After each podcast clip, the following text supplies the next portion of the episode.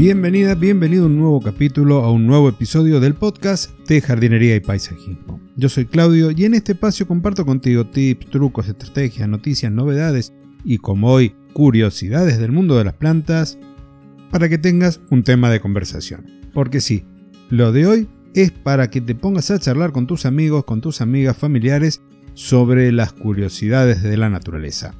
Plantas que caminan, que reptan, que saltan, porque sí, tenemos ese tipo de cosas en la naturaleza y cuantas otras más que todavía no hemos descubierto. Pero antes, quería recordarte que si quieres colaborar con el podcast o contratar mi consultoría, podés ir a cursodejardinería.com y allí lo tenés. También tenés el grupo especial de Fernando Bruce Gardener en donde podés suscribirte y estar semana a semana, día a día, aprendiendo de la jardinería profesional desde el interior de una empresa. Todo en cursodejardinería.com.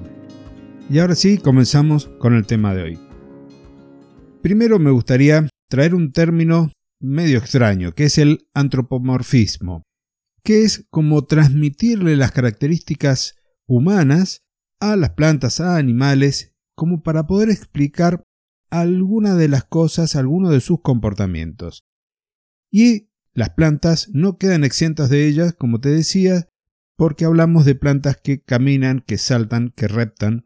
Y acá tiene que ver con que las acciones podríamos compararlas con estas nuestras. Al hablar de, por ejemplo, caminar o saltar, estamos, o reptar incluso, estamos hablando de que se desplazan.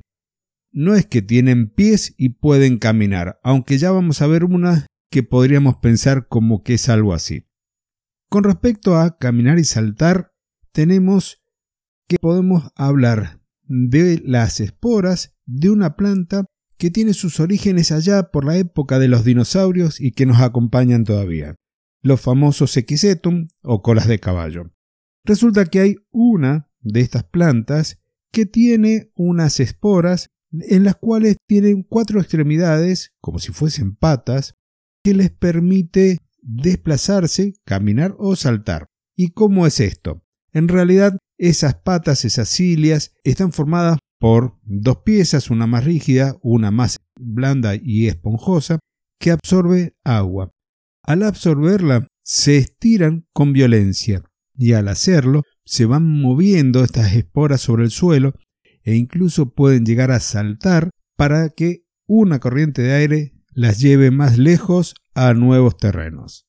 Este descubrimiento tuvo lugar en Francia hace casi 10 años, fue publicado en un artículo del 2013 para que te des una idea, y se estudia a esta planta, a este quiseto y a la forma en que sus esporas se desplazan, porque luego esto se lleva a la tecnología aplicada. Continuando con las curiosidades de las plantas, Continuando con las maravillas del mundo vegetal, pasemos ahora a las plantas que reptan. Me voy a referir a un cactus que vive en México y es el único del mundo que se considera como que camina o que repta. El nombre común es chirinola. Este cactus está en vía de extinción y en parte es por esta característica, la de reptar.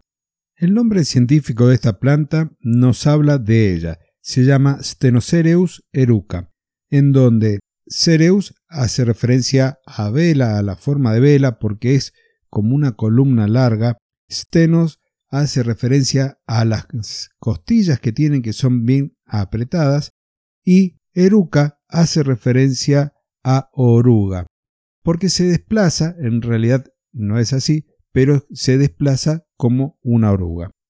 ¿Por qué decimos que se desplaza? Porque esta planta crece acostada en el suelo y a medida que va creciendo, la parte más vieja se va muriendo y se transforma en materia orgánica que luego va a ser procesada por microorganismos y los nutrientes tomados por la misma planta que va generando nuevas raíces adventicias a lo largo de su tallo que está apoyado en el suelo pueden llegar a tener 1, 2, 3, hasta 4 metros de largo estas columnas, estas orugas cactáceas que se van desplazando en el suelo. Y lamentablemente están en vía de extinción por dos razones. Una, porque esta característica les da un particular precio de mercado entre 4.000 y 5.000 dólares por planta, una verdadera locura.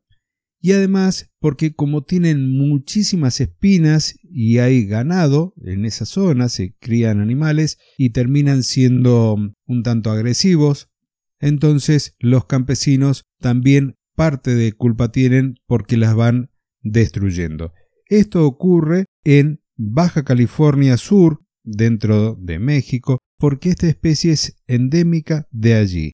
Es decir, que es en el único lugar del mundo en donde la podemos encontrar. Y para finalizar, la última planta, que es la que en cierta forma originó todo el episodio de hoy, tiene que ver con el árbol que camina. Y empiezo por aclarar varias cosas. Primero, no es un árbol, es una palmera, pero se lo conoce así como el árbol que camina. Segundo, la zona de distribución son los bosques subtropicales de Centroamérica y América Latina. Y una curiosidad sobre su nombre latino, sobre su nombre científico, es que se llama Socratea exorrisa. Y aquí el exorrisa podríamos llegar a traducirlo, salvando algunas diferencias, como raíces externas. Para que te des una idea, esta palmera tiene una característica muy particular. Va generando nuevas raíces desde la parte inferior del tallo. Con ellas es con las que se va desplazando. Y ahora voy a tratar de explicarlo un poco mejor. Recordad que intento de que sean descriptivos, más allá del concepto técnico concreto. Y esto es así. La planta necesita encontrar mejores condiciones de luz, mejores condiciones de suelo, porque crece en algunos lugares donde los suelos se erosionan con facilidad. ¿Qué es lo curioso de esta planta? Las raíces son bien superficiales.